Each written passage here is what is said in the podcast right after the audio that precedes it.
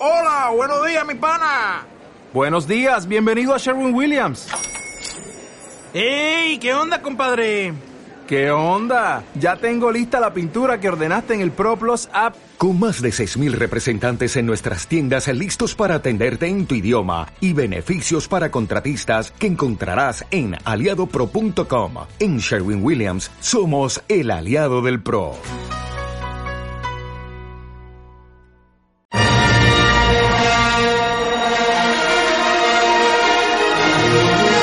El cine, desde una perspectiva espiritual.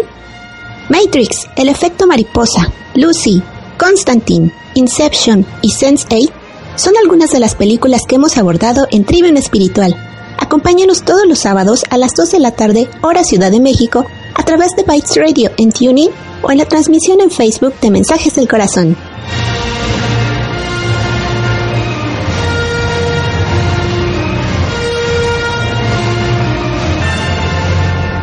Ya estamos en vivo desde Trivium Espiritual por medio de Bytes Radio en TuneIn o también por la medio de la página de Facebook de Mensajes del Corazón o de Bytes Radio. Hoy vamos a tratar el tema de la película Zapata y tenemos invitada especial desde Chile que es Ceci Pereira. hola, hola a todos.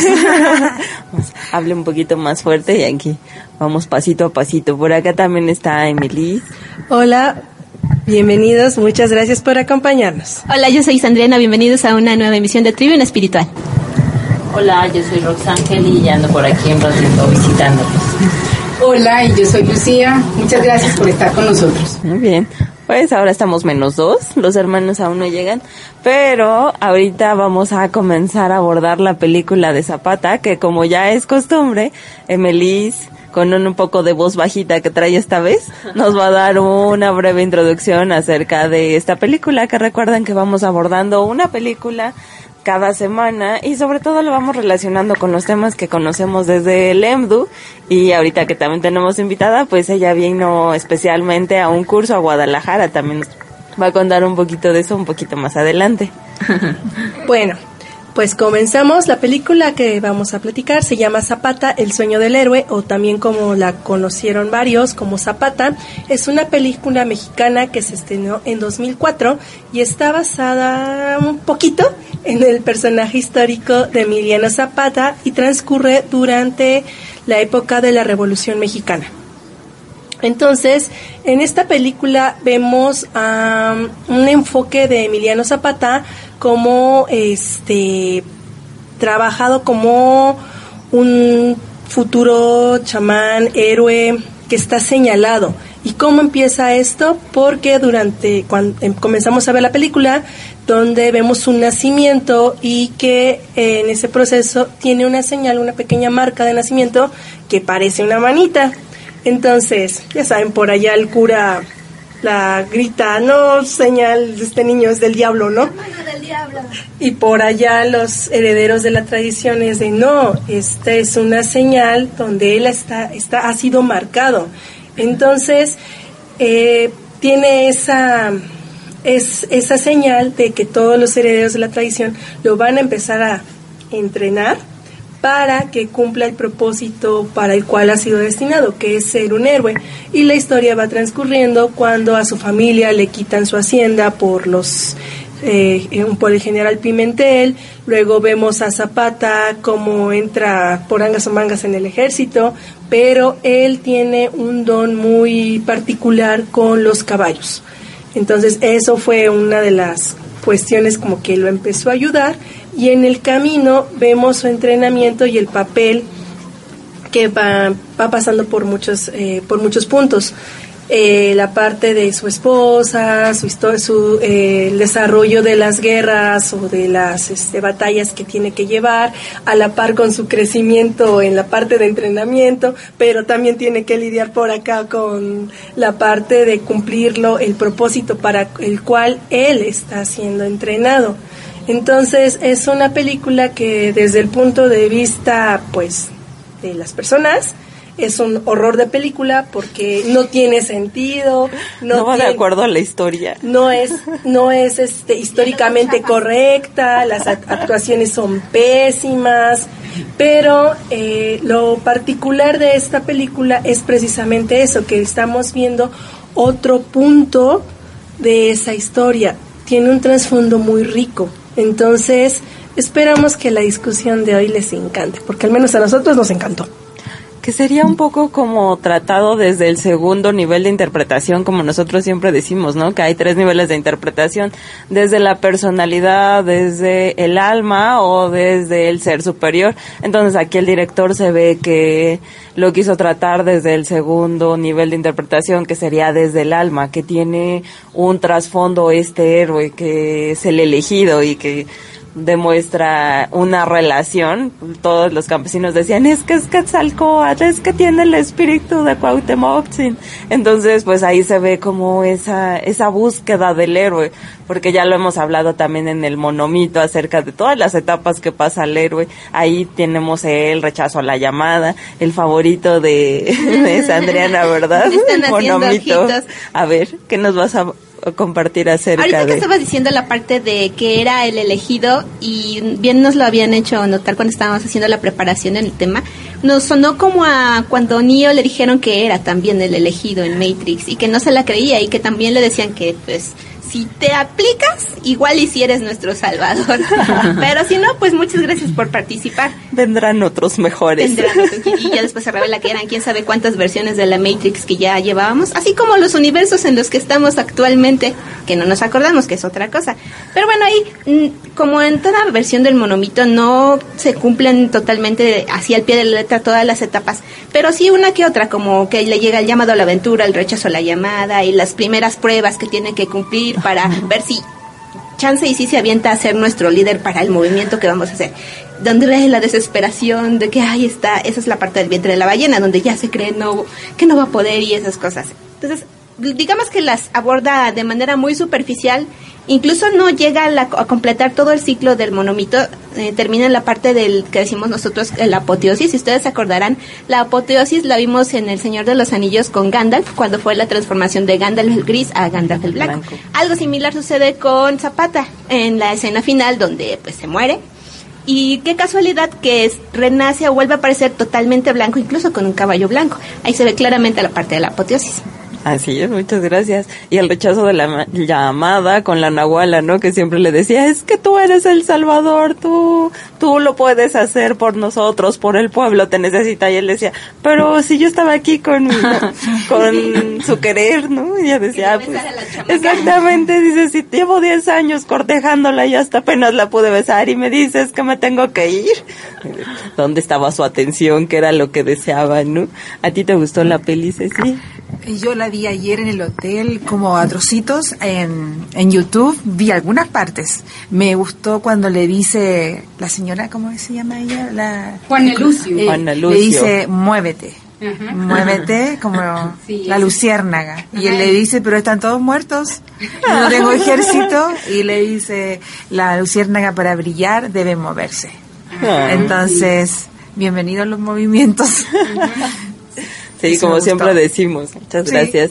Hay que siempre ir un paso adelante, no quedarnos ahí estáticos, así después a ver qué pasa. Si no, hay que ir en esa intención de movernos, ver hacia dónde va nuestro propósito y qué paso nos ayudaría a encaminarnos hacia ello.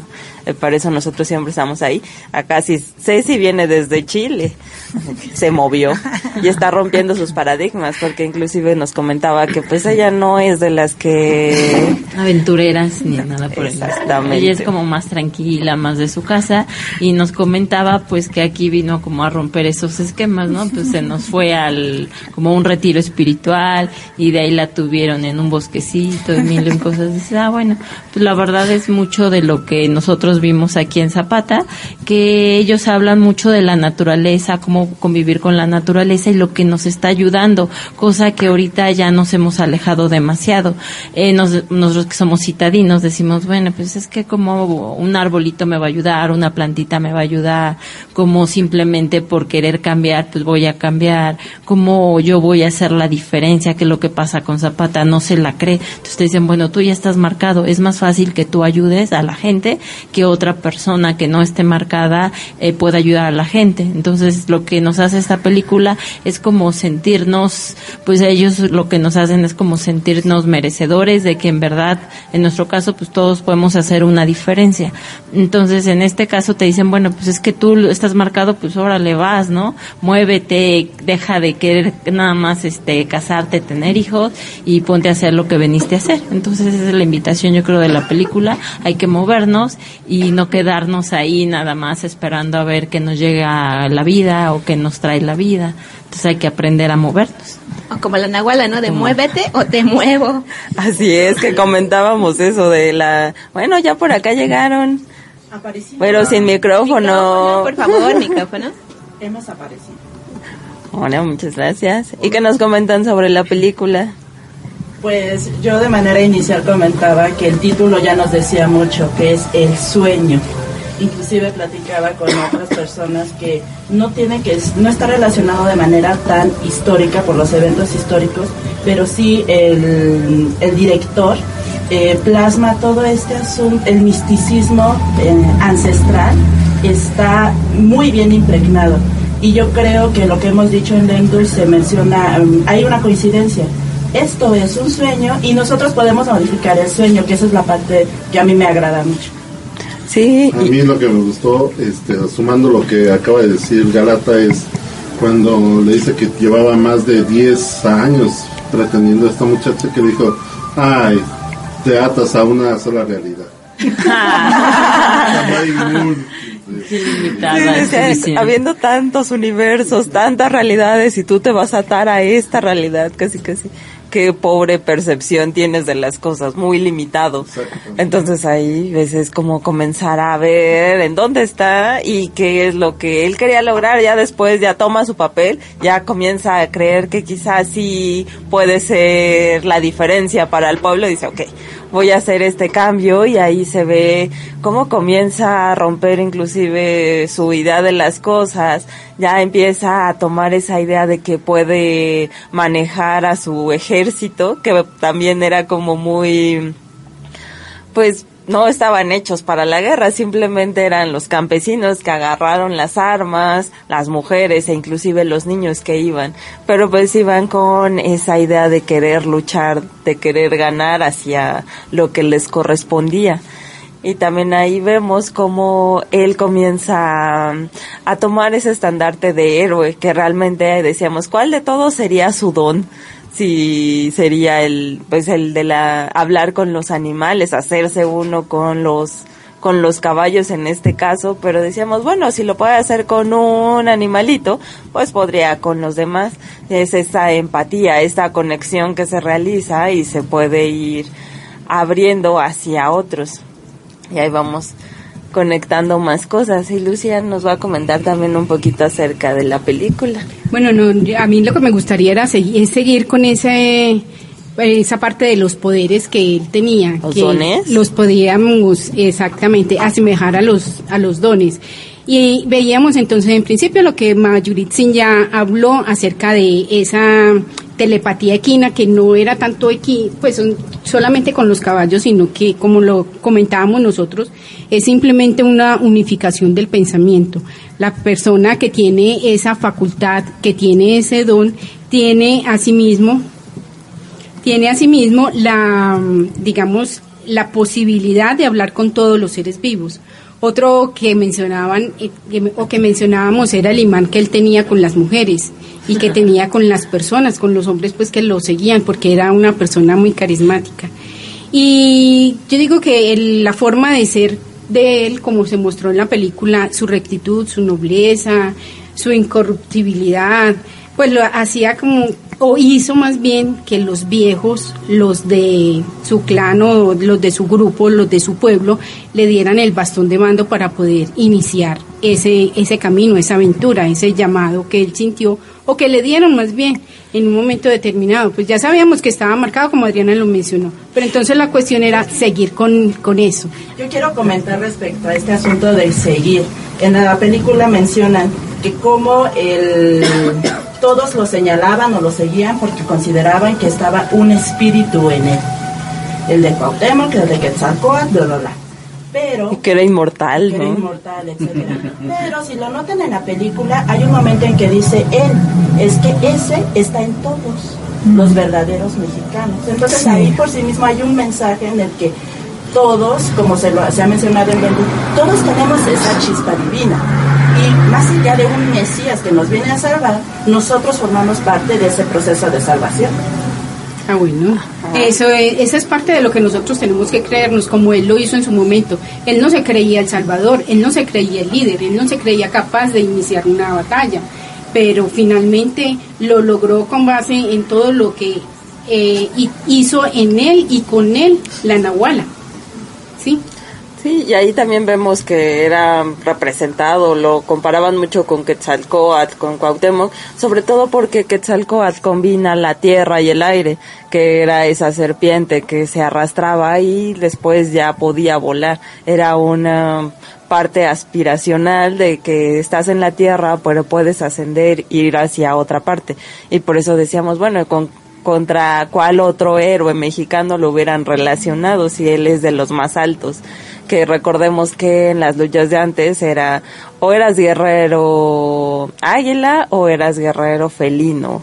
Entonces pues ahí va ligado hacia el quetzal que comienza a levantar las alas. O Cuauhtémoc, que también fue alguien que logró bastante dentro de la historia mexicana. Que todo esto, decimos, sí tiene tintes de historia mexicana, pero no va realmente respetando cómo pasaron las cosas. A él también lo llamaban el guerrero sagrado.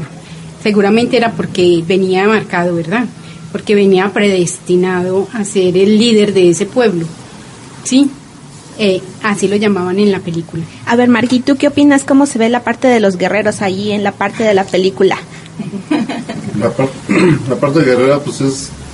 Ya tenía destinado qué es lo que iba a realizar. De hecho, la chamana le decía: Tú eres quien debes de iniciar esto. Y me llamó mucho una parte donde dijo que yo no tenía un ejército. Y que dijo: Tú ve.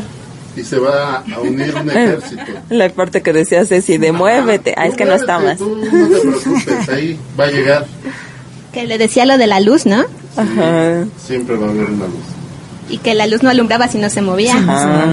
O sea, de la luciérnaga, me Sí, parece muy bonito. de sí. eso, Sí. hace ahora nuestra amiga chilena. Sí, nuestra se- hermanita. La luz no alumbra si no se mueve. Un nuevo ejército te encontrará. Eso le decía la Nahuala. Y la Nahuala siempre estaba ahí empujando. ¿Cómo de que no lo vas a lograr? ¿Cómo de que no vas a hacer tú? Eres una bruja maldita. porque- Exacto. Así le decía.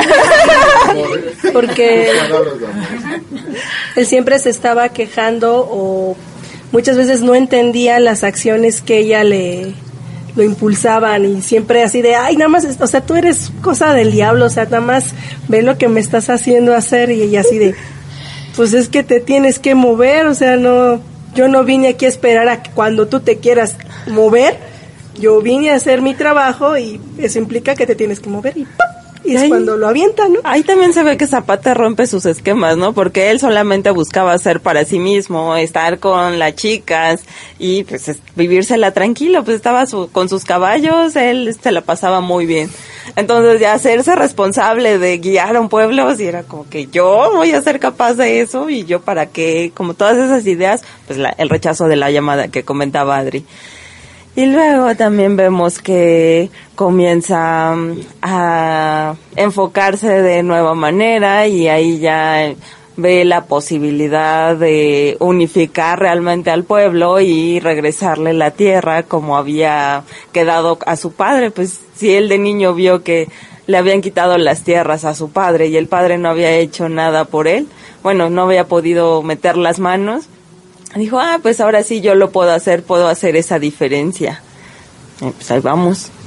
Ahí también está el papel de la mujer, que es también muy importante. En este caso es la Nahuala, que siempre está ahí con él, a ver, y es muy enérgica porque lo necesitaba de esa manera Zapata. Porque él como guerrero, pues no con amor se, se iban a poder hacer las cosas. Entonces lo que ella nos demuestra es que de repente, obviamente, los guerreros lo necesitan de esa manera y muchas veces la mujer es lo, lo que ayuda es al hombre a tener esa fuerza. Yo creo que la película es un claro ejemplo en que había muchas mujeres y de diferentes tipos, ¿no? Y que la participación inclusive era para que las, por ejemplo, las prostitutas también hicieron servicio cuando tenían que encontrarlo, ¿no? Así también cuando llevan, las mujeres llevan la bomba para poder hacer una diferencia. Ahorita regresamos a hablar de eso porque ya nos vamos al primer corte musical. Mantente en eso. Bueno, ahora les voy a les tengo la siguiente pregunta. ¿Saben cuánto recaudó esta película en su año de estreno? Pues la respuesta la van a tener cuando regresemos de nuestro primer corte musical. Vamos a escuchar la pieza denominada El Barzón Amparo de Amparo Ochoa. Escuchan Trivium Espiritual a través de Bytes Radio y TuneIn. Regresamos.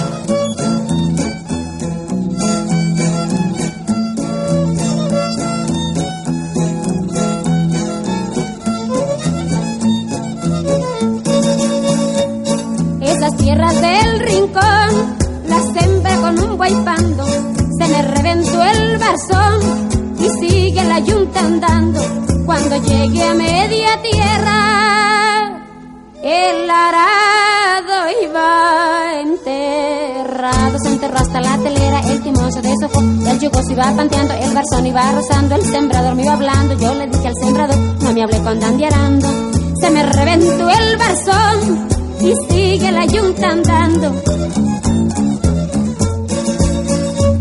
Cuando acabe de piscar, vino el rico y lo partió. Todo mi maíz se llevó, ni para comer me dejó. Me presenta aquí la cuenta, aquí debes 20 pesos de la renta de unos bueyes, 5 pesos de magueyes, una nega, tres cuartillos de frijol que te prestamos, una nega, tres cuartillos de maíz que te habilitamos, 5 pesos de unas fundas, 7 pesos de cigarros, 6 pesos no sé de qué. Pero todo está en la cuenta, más de los 20 reales que sacaste de la tienda. Con todo lo maíz que te toca no le pagas a la hacienda, pero cuentas con mi tierra para seguirla sembrando. Ahora vete a trabajar pa' que sigas abonando. Nomás me quedé pensando, sacudiendo mi cobija, haciendo un cigarro de hoja que patrón está sinvergüenza. Soy más se llevó para su maldita troje. Se me reventó el barzón y sigue la yunta andando.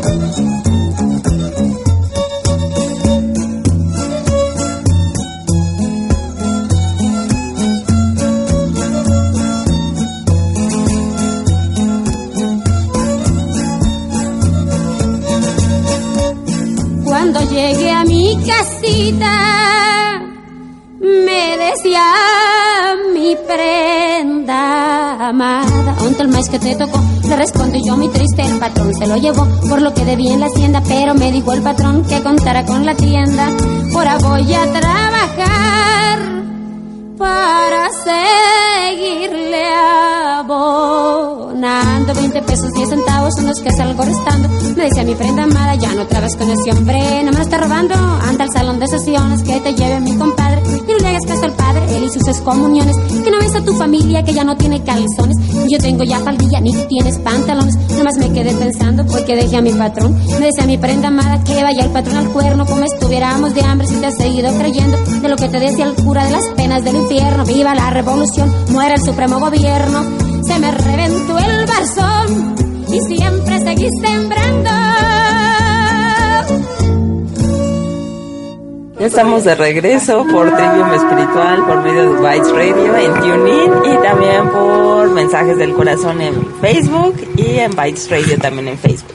Hoy estamos hablando acerca de la película Zapata, que es el héroe mexicano, que esta película no va tan arraigada a la historia como tal, para los mexicanos que sí la conocen, pero sí vamos arraigando hacia el segundo nivel de interpretación que es el del alma y vemos que aquí que hay mucho misticismo, incluso todas las formas en que la nahuala trata a Zapata, de que lo va empujando y la importancia, el papel de las mujeres dentro de toda esta película, que era lo que nos estaba hablando Galata, pero ahorita se está ocupando de otras cosas.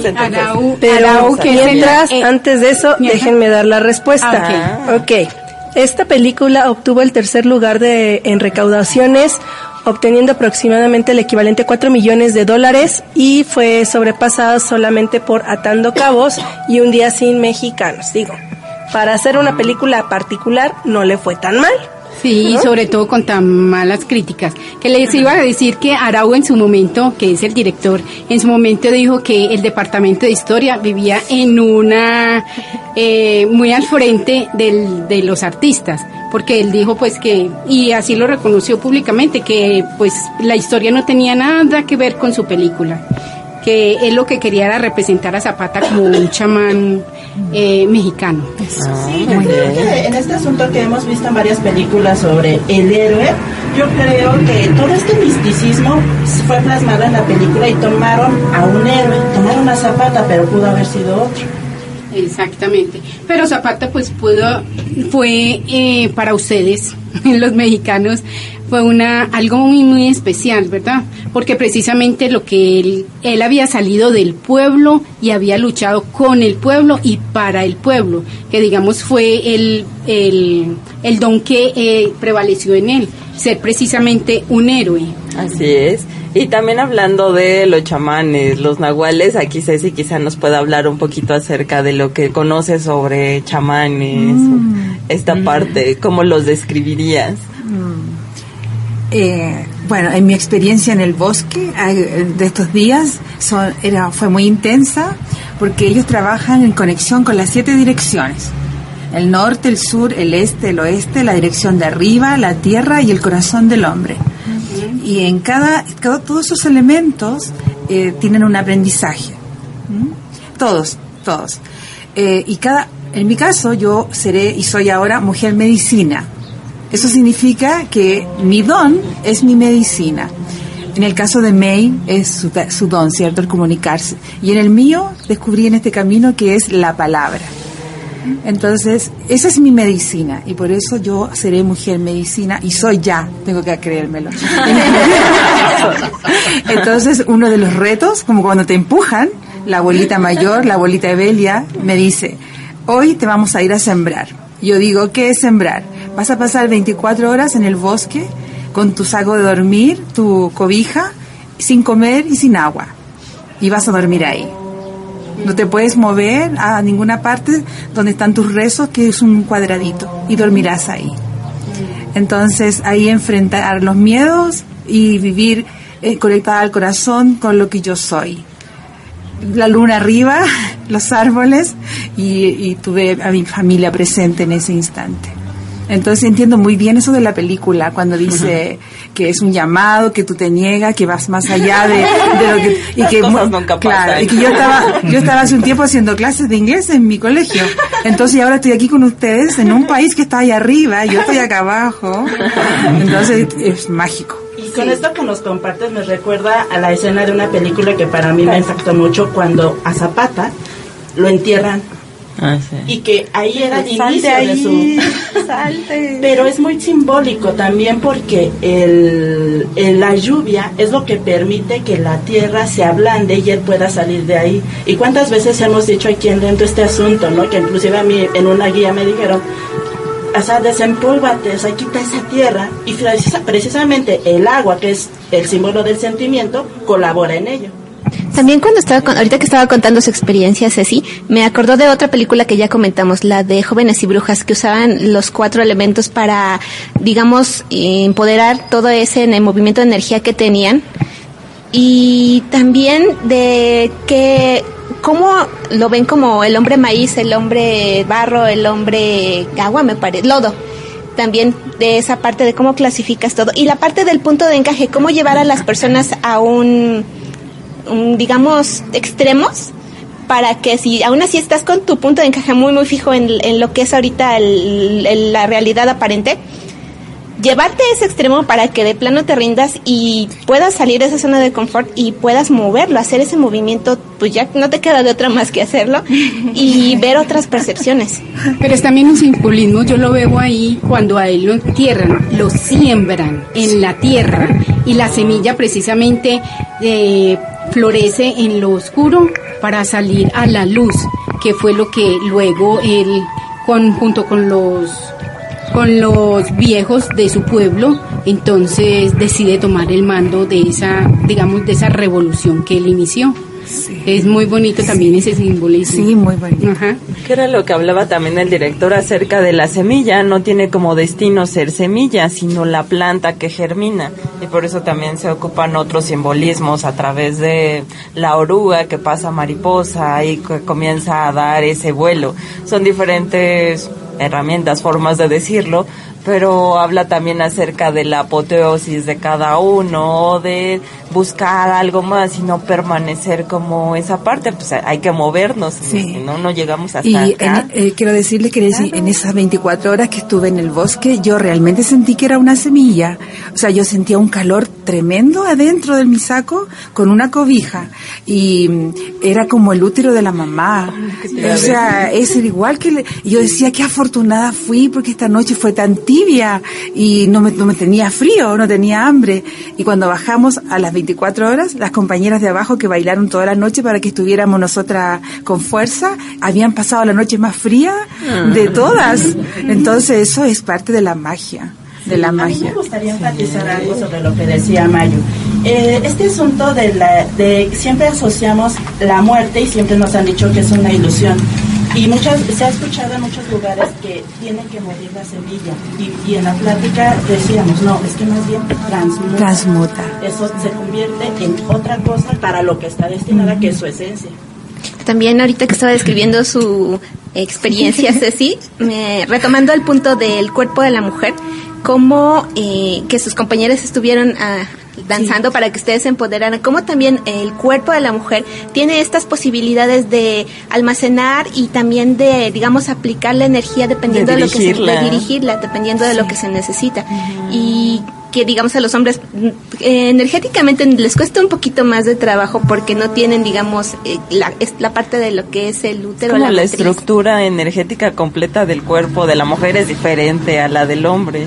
Porque nos han dicho que contiene el cuerpo es como un contenedor. Es así un es como es un recipiente. Por eso hablábamos de hace un, dos tres semanas de la película del Santo Grial cuando hablábamos de Exactamente. El, exactamente. En, en, el nombre de la rosa, pero también la de Robert Landon, el código da Vinci. La mujer entonces contiene, se empodera y su cuerpo ayuda a sanar. Hay ciertas partes. lo vemos también en Zapata, ¿no? Ajá, exactamente. la, Cuando a él lo ayudan a, a sanar sus pies. Exactamente. Entonces es como ciertos puntos de la mujer se concentra esa fuerza y eh, con un movimiento muscular es como un chorro de energía que sale dirigido exactamente hacia la otra persona para sanar. bueno, hay varios puntos. No, pero acuérdate que donde se almacena y se contiene la energía para poder redireccionarla a donde se requiere es la matriz porque es una copa, es un contenedor. Bueno, pero también tenemos la parte, como lo, lo, hablaba el, director, los senos también se dirigen. Ajá. Ajá, ah, bueno, listo. Que son centros energéticos.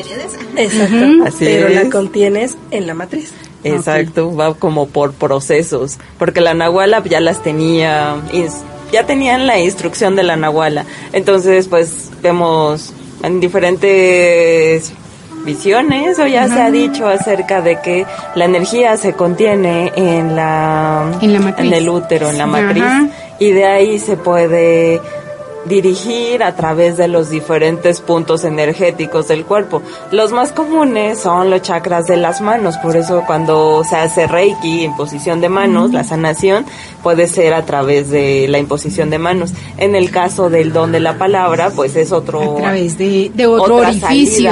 Acuérdense que nosotros tenemos un orificio más que los hombres, tenemos tres orificios. Por eso es que en ese... Exactamente. A ver, ¿quién da con los tres? 13.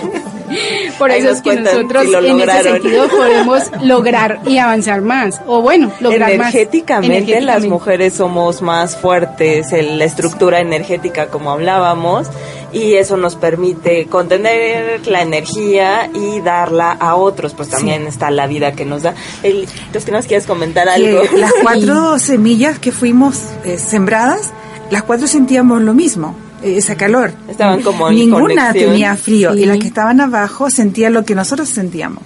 Entonces había esa energía sexual que tú dices. Y abajo las compañeras la, la sintieron eh, aquí en su matriz y la experimentaron. Entonces, cuando la abuelita decía, todos somos uno, realmente, todos, somos, uno. Exactamente. Pero entonces lo que estaba pasando abajo era que las, no sé cómo le llaman, las compañeritas que estaban abajo también les estaban ayudando a ustedes con esa energía, sosteniéndolos a través de la contención. Las estaban sosteniendo. Sí, para poder, eh, para poder eh, renacer. Claro, y vivir esas 24 horas ahí solas, con, la, con la luna arriba.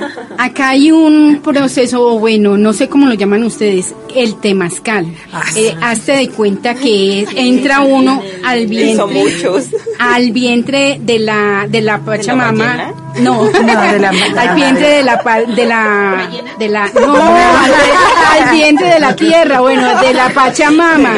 Y desde ahí y desde ahí lo que se hace, eso es una transformación total, porque uno a través del calor saca todo, no solamente saca toxinas de su cuerpo, sino que saca todo de su alma, de su mente, de sus vidas pasadas. Es una Yo viví cuatro ahí.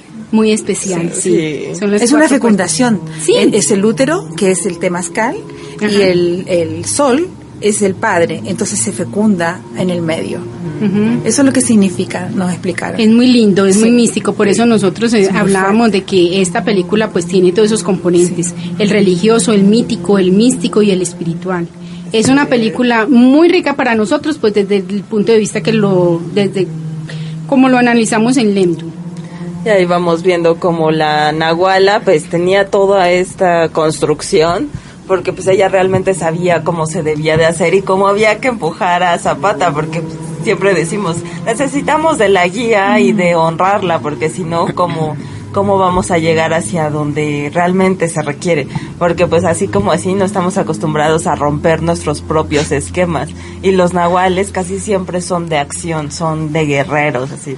Yo soy así hay que hacer. y hay que mandarlo. Sí, y esa parte la podemos ver cuando él este lo están que lo avientan y que le grita, mueve tu punto de encaje. O sea, todo, o sea, puedes hacerlo. Y literalmente lo y, o sea, estuvo como que en la habitación en la caída de si lo hago, no lo hago. Y al Pero ahí más bien lo movió ella, no lo movió él. Empujó. Sí. Muévete. Y también aquí entraría la pregunta que cuál es la edad pues que ustedes creen adecuada para conocer nuestra misión, porque muchas veces vamos por la vida, que era lo que le pasó a Zapata, de que no sabía cuál era su misión y ya que se la dijeron dijo, "No, ¿sabes qué? No, no me encanta." ¿Qué pasó? No, yo no, como por qué. Entonces digo, cada uno tenemos una misión y es yo creo que por decir Cristo que llegó a los 33 años y tuvo que empezar su misión Ah, bueno, Jesús, ajá. Y bueno, entonces en general como los 30 son los adecuados como para saber tu misión, porque antes, pues para empezar, somos como muy niños, no estamos preparados mentalmente, y a los 33, digo, en mi caso, haciendo cuentas, dije, ay, pues sí, fue la edad que empecé todo esto de la espiritualidad y demás, comencé a romper muchos esquemas, comencé a salirme de una relación dañina, entonces fueron como que los 30 son los mejores como para empezar a hacer esos cambios, entonces los invito si ya están o ya se les está pasando el tiempo a Ya que ya se haya pasado. Nunca es tarde para comenzar, pero yo voto por los 30. Si consideramos que el tiempo no existe, entonces cualquier momento que así sea indicado va a ser el momento. sí. sí. porque yo a los 33 estaba en pleno drama cósmico. ya hasta apenas. ya no sabía exactamente de dónde venía ni para dónde iba. Así que no, no tenía nada que ver con este mundo espiritual, que es lo que nosotros perseguimos aquí. Pues como tener una visión diferente de todo lo que son películas, vidas, dramas, para hacerlo muy sencillo. unificación. ¿Cómo significó Zapata? Y ya nos vamos al siguiente Cuando regresemos del corte musical, ya se los decimos. ¿Sabían que esta película ganó varios premios Ariel? No. Pero bueno, los, se los comparto cuando regresemos. Vamos a escuchar ahora la pista denominada Zapata se queda, eh, interpretada por La Colmena. Escuchamos Trivium Espiritual a través de Bytes Radio y TuneIn y Mensajes del Corazón por Facebook. Regresamos.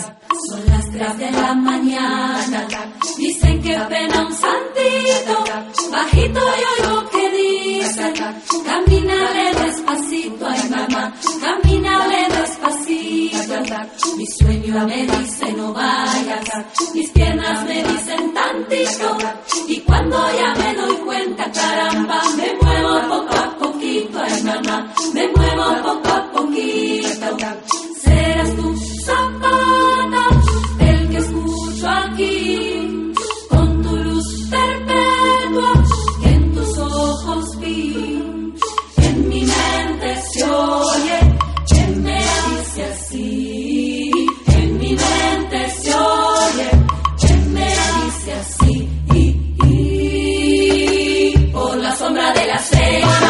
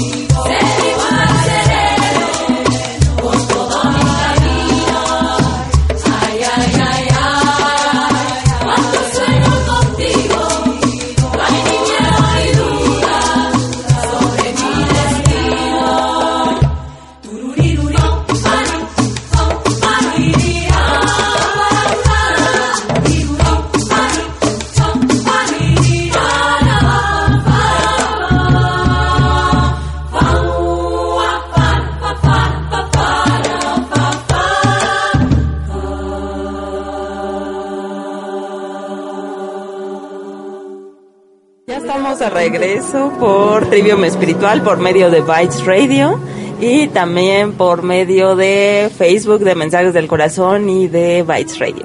Hoy estamos hablando acerca de la película Zapata y estamos abordando temas como de los chamanes y cómo el cuerpo energético de la mujer favorece contener la energía y darla hacia el mundo con un propósito. En la película de Zapata vemos muy claramente esta parte del uso del cuerpo, cuando a él le lastiman los pies, se los queman como fue con Cuauhtémoc, y de ahí pues la chamana y sus aprendices le ayudan a sanarlo y pues se recupera muy rápido.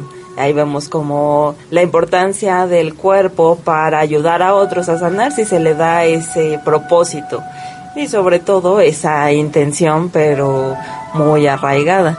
Y también pues todo lo que hace la chamana por Zapata, por moverlo, lo empuja para moverle el punto de encaje porque decíamos, entonces ya él podía mover el punto de encaje o más bien porque lo empujaron y era la fuerza de la chamana, como ya hemos dicho en otras películas, me parece que sí lo hemos tratado acerca de que eh, una persona puede compartirle de ese don en ese momento, pero no es que se quede en él, sino que es algo que le ayuda a lograr, a que tenga la visión o a que tenga ese movimiento, pero la fuerza, eh, la fuerza y el don es de la nahuala, de la persona que está guiando en ese momento.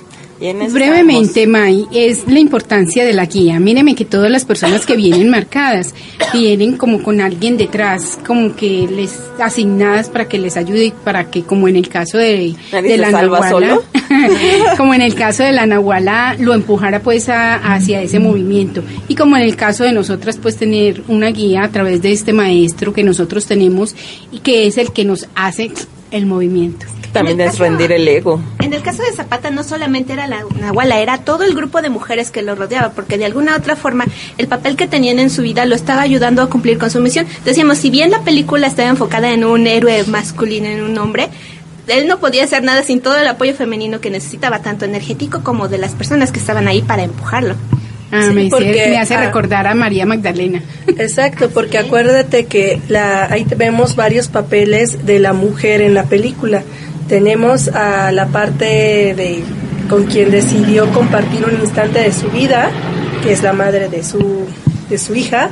Tenemos al grupo de mujeres que le ayudan para poder este colocar la bomba y este poder empezar el ataque vemos la parte de las prostitutas, porque sin ellas no hubieran podido rescatar al hombre, se hubiera seguido quedado ahí colgado y teniendo una muerte lenta y dolorosa. Y a la de su amante que le dio una fuerza Exacto. positiva en ese caso. Bueno, que al final no fue tan positiva, pero... Bueno, le dio el impulso que necesitaba en ese momento para hacer lo que se requería de él. Era lo que Adriana decía. tenía un papel en esa historia. Eso, pero era lo que decir, eh, yo iba a lo que Adriana había dicho desde un principio, la apoteosis, Sandriana, perdón, la apoteosis cuando él entonces, digamos, cumple su destino y se vuelve un mártir o un héroe ah, cuando, cuando se entrega, porque para mí él se entregó en el momento en que lo matan, a través de una emboscada él se entregó. Pero Ahí más bien tomó su papel, exactamente, tomó su papel como héroe,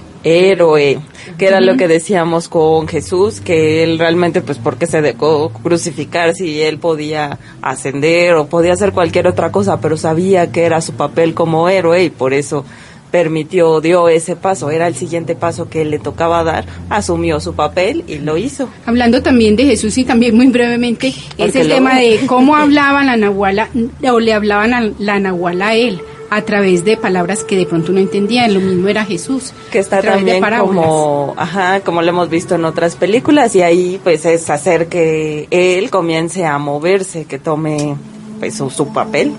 Y también hablábamos acerca de una frase que decían que la tierra no se vende, no se compra, es nuestra madre. Dice que decíamos que si se la tierra se vendiera sería como algo que resulta hasta una prostituta o algo así, porque realmente no está dando nada. Y si realmente hacemos esa conexión con la tierra, con la que es nuestra madre y lo vemos así, pues es una extensión de nosotros mismos, que mucho se ha dicho inclusive aquí en la Ciudad de México, pues seguido nos inundamos y decimos que pues el agua busca la tierra porque antes había las chinampas o que eran como pequeños islotes que se hacían de manera artificial pero convivían los, el sembradío con la tierra, con el agua, entonces se le daba un uso y los sistemas de riego le daban uso al agua que caía de las lluvias y pues no había inundaciones, cosa que no pasa ahora. Había un equilibrio entonces anteriormente. Y ahí, entre pues, la tierra, el agua, ajá, y lo que nosotros podemos utilizar entonces de los elementos de la naturaleza. Qué tan equilibrados estamos ahora dentro de nosotros mismos para verlo reflejado en, nuestra tierra, en nuestra Pachamama. ¿Tú, Mar, cómo ves esto? me gustó mucho la película y con esto que están hablando, lo que me llamó mucho la atención fue la parte de cómo participó la mujer. O sea, como ustedes lo han estado mencionando, un hombre realmente necesita el trabajo y la ayuda de muchas mujeres para poder seguir adelante. Y más que él era este pues el elegido no tenía que hacer esta tarea para poder este iniciar algo. Y yo creo que con su muerte este dejó o despertó a mucha gente no porque es lo que generó. Quedó como mártir. Exactamente bueno, pero desde antes ya movía a la gente, ¿no?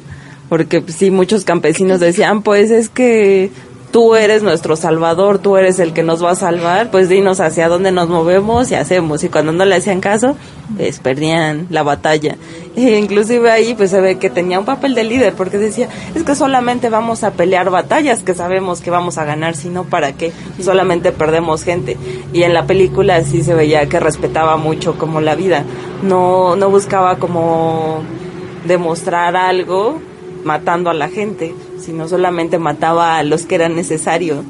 Sí, por el contrario, cuando recuerdo en una parte de la película, cuando el hermano mató al señor que les había robado la tierra y le dijo, ah, ¿qué va? Le debo una bala a la revolución. Porque él le había dicho, no, no, o sea, no hay necesidad de malgastar una bala en esta persona. ¿Recuerdan? la escena cuando matan a su hermano. Ajá. Pero, no lo mataron por la revolución. no, precisamente otra revolución. hay que hablar claro. Pero bueno. la vida, no, no lo mató. Sí. Ajá. Y también quiero hablar un poco de lo que ahorita está mucho de moda exactamente, que es esto de conectarnos con la tierra, eh, con la Wicca, hacer este como Ceci. Entonces es como ponerlo de moda exactamente, pero no tanto como verlo nada más como una moda, verlo como algo realmente como lo que es, como de dónde venimos y verlo desde, pues que de ahí siempre venimos de la tierra, entonces rescatar todo eso y hacerlo pues más de nosotros, ¿no? Los medicamentos, todo viene de ahí. Entonces es dejarlo más como ya ahorita algo más natural en nosotros y dejarlo de ver como una moda. Esa sería como la invitación que nosotros les hacemos. Pues fíjate ahorita con esto que dices, yo creo que sería buen momento para hablar de la unificación, que a diferencia de muchas películas en otras ocasiones que hemos este, visto, no lo mencionan. Y aquí hay dos momentos en donde muestran la unificación. Primero, cuando eh, Madero eh, se entrevista con él y le empieza a decir que quiere que todos estén integrados y que inclusive Huerta esté como jefe de las Fuerzas Armadas. Mm. Entonces, es un intento desde el mundo el que somos uno de unificación y el que me parece más interesante es el segundo en donde aparecen todos que se supone que ya estaban muertos y dice ¿qué onda? Pues, ¿qué hacen aquí todos? como Juan, Venimos a la fiesta. Como Juan Rulfo, ¿no? y, y es lo que le dice la, la, dice, bueno, pues es que todos estamos muertos. Y más allá de la palabra muertos, tiene que ver, todos somos iguales y otra vez, esto es un sueño. Así es, y también sé si nos quiere aportar algo. Sí, quiero contarles que lo que aprendí yo es que en nosotros están los cuatro elementos. Entonces la tierra es cómo nos ganamos la vida, cuál es nuestro trabajo. Eh, el agua son nuestras emociones y las relaciones con todos los demás y todas las cosas. Eh, el aire son nuestros dones y el fuego es eh, la entrega. Ese don que tenemos, ¿cómo lo ponemos en servicio? Entonces, cuando todo eso está equilibrado en una persona, en el chamán, ahí puede hacer una tarea mayor. Pero eso es un trabajo a cada instante. Y lo que dice Marx sobre que estaban muertos, claro, eso. Cuando estaba yo ahí sola, en la noche yo sentía que mi papá estaba al lado mío, porque había un tronco cortado por la mitad, que, que ya había sido talado, y yo puse mi sombrero ahí.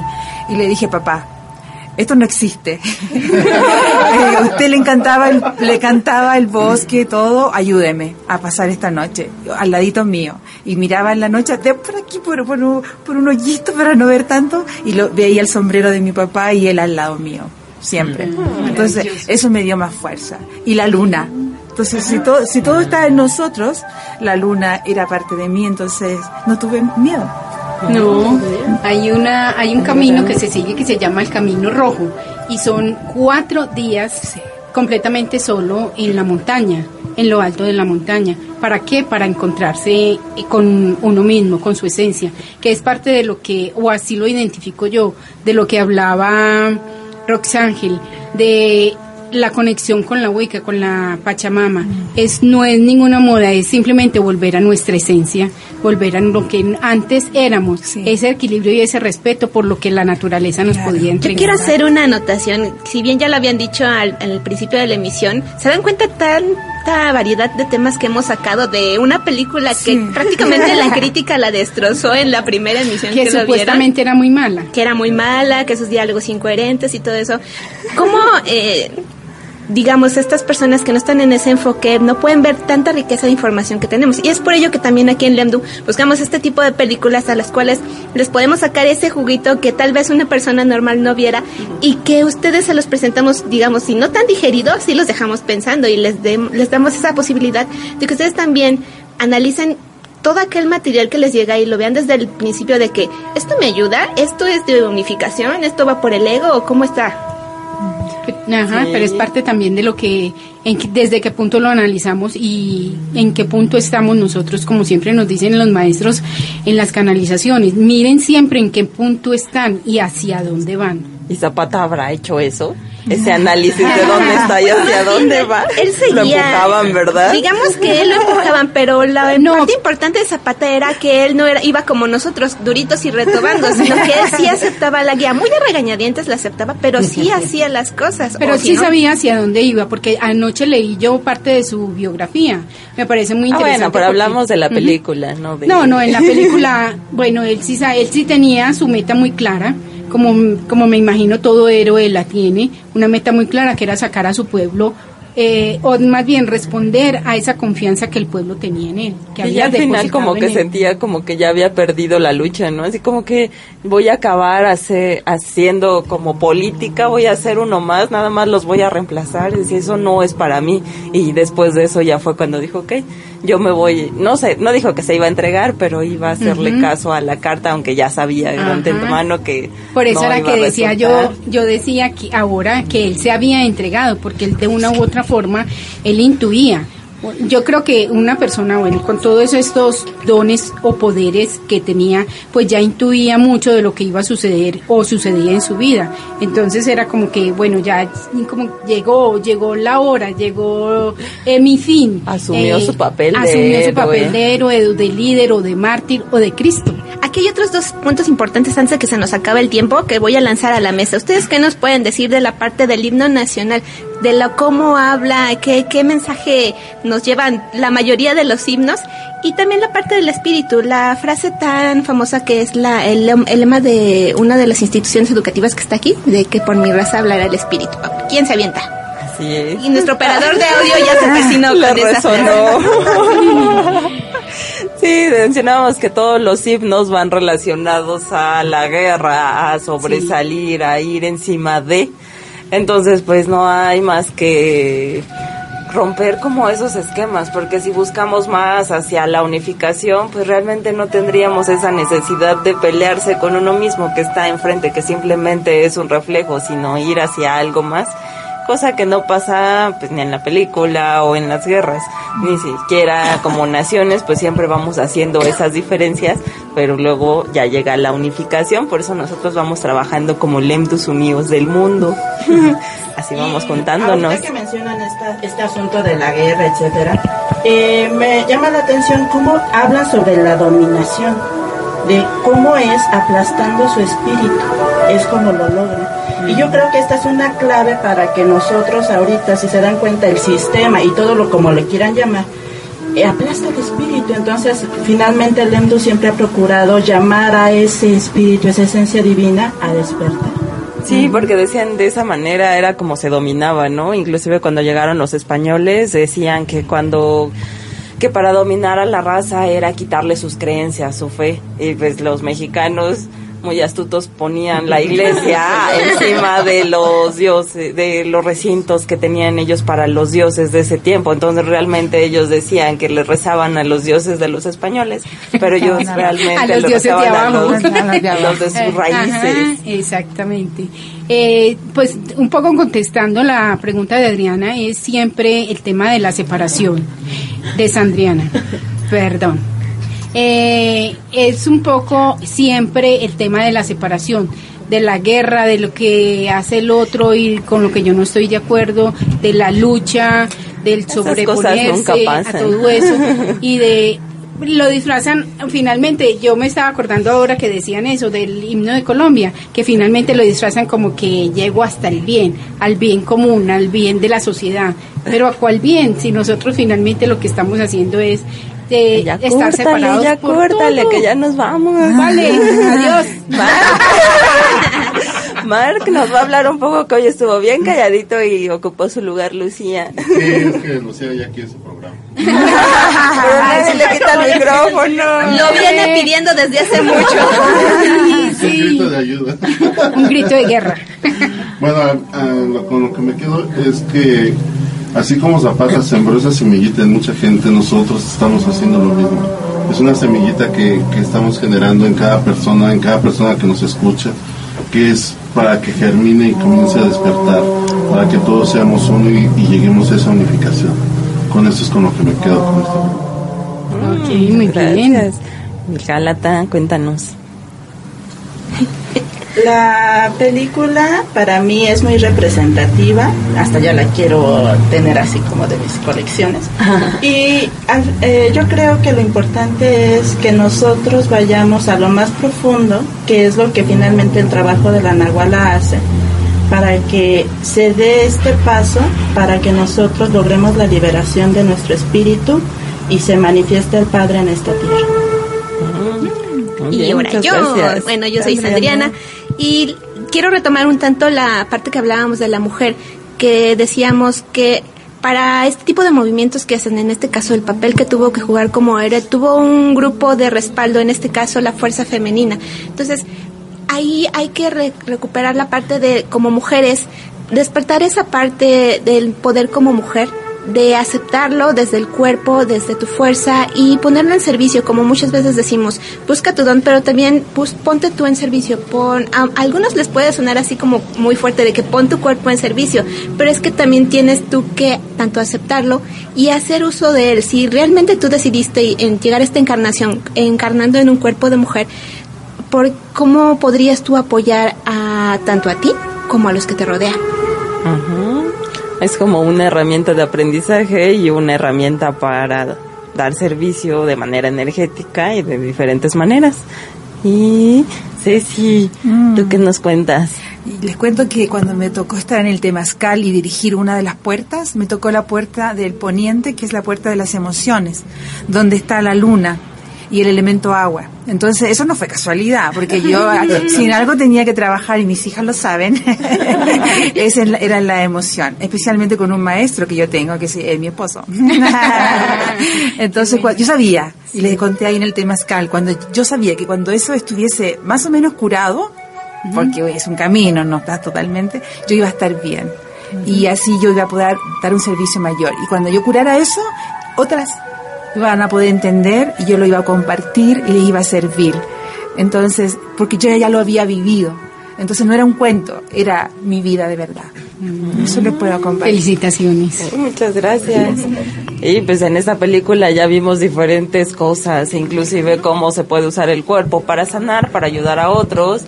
También los hombres lo pueden hacer en su manera de hacerlo, inclusive dentro de esa conexión que hacen y por eso es tan importante el abrir el corazón, porque no solamente haces desde el pensamiento, sino desde esa conexión con el todo y el corazón es el que realmente resuelve, así que los invitamos a ello. Y a no ir como guerreros, sino conectar con esa parte que somos uno y desde ahí hacer hacia la unificación. Y al ratito nos vemos, pero ahorita, ahorita toda falta que se despida de Roxángel, yo soy Mayritzin en Amores o Servicio de Luz.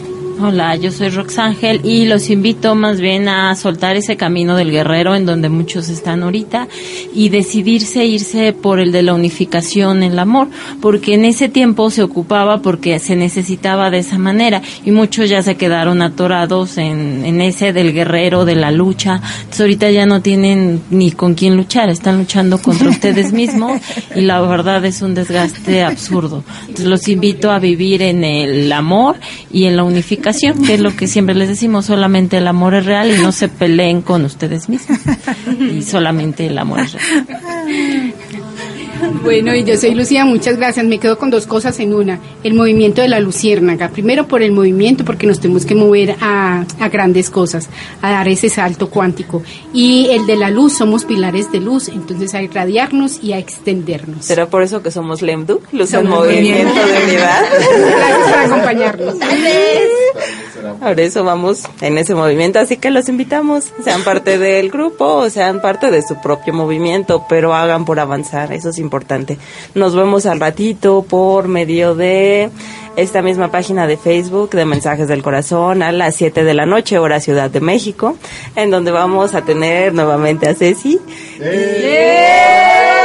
Vamos a estar los Lemdus de cajón.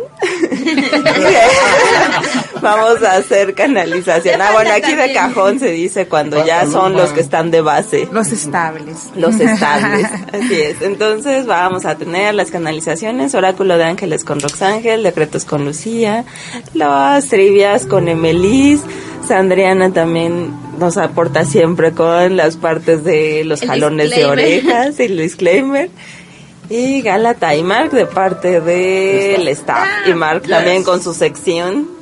Así son las viejas. Está muy divertido para reírnos un poco del ego o de nuestro propio ego, según les caiga. Hijas, compartan a la noche en sus páginas. Ustedes tienen muchos amigos. Carlita, Carolina, hágalo, hágalo. Ah, tan linda. Ahora nos vemos al ratito. Los invitamos a que visiten nuestra página de Facebook de Mensajes del Corazón y también la página de internet de lemdu.info donde pueden escuchar los podcasts de estas transmisiones de Trivium Espiritual y nos estamos viendo la nos estamos escuchando la próxima semana en punto de las 2 de la tarde hora Ciudad de México. Muchas gracias por estar y nos despide Melis. Bueno, la respuesta a la pregunta del bloque 2 fue que ganó dos premios Ariel, uno a Mejor Actriz de Reparto y otro a Mejor Actor de Reparto. Y ahora sí, muchas gracias por acompañarnos. Yo me quedo con este, de esta película que lo más importante es dejar atrás todas las ideas que tuvimos, todo lo que nos sirvió en algún momento. En ese momento ya no se requiere de nosotros, se requiere otra forma de hacer en el mundo, desde el amor, desde la paz, desde la unificación y desde la luz, porque lo que para lo que se viene, eso es lo que se requiere de nosotros. Vamos a escuchar ahora la última pista que se llama Bola Suriana de la Muerte de Emiliano Zampata y que la canta Amparo Ochoa.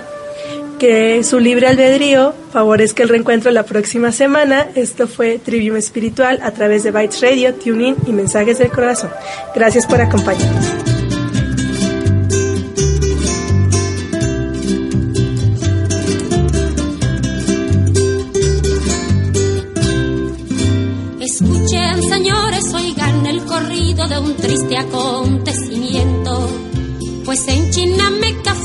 Muerto a Zapata, el gran insurrecto.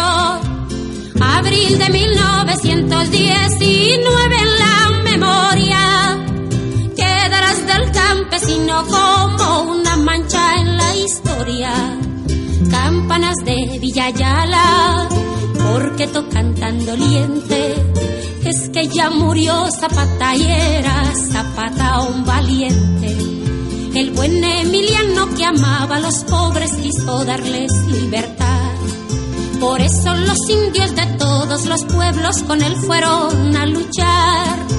De Cuautla hasta Meca, Meca, Mata, Moros y el Ajusco. Con don Porfirio se dio gusto. Trinitaria de los campos, de Las Vegas de Morelos. Si preguntan por Zapata, que ya se fue a los cielos.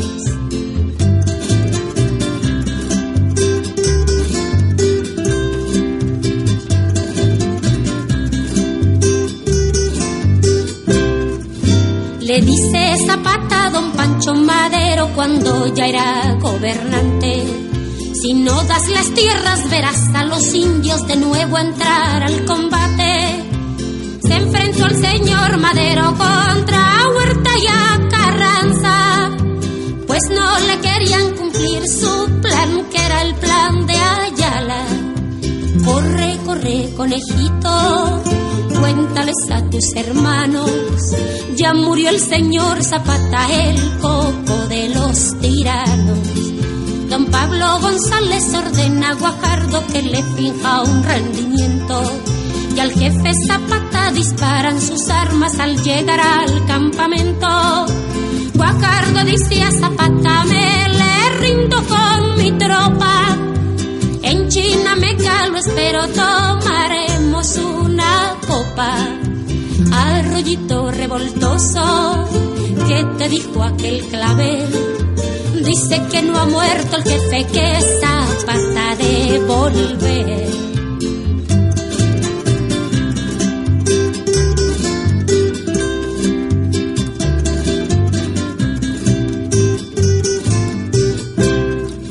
Abraza a Emiliano al felón guajardo en prueba de su amistad. Sin pensar el pobre que aquel pretoriano lo iba a sacrificar.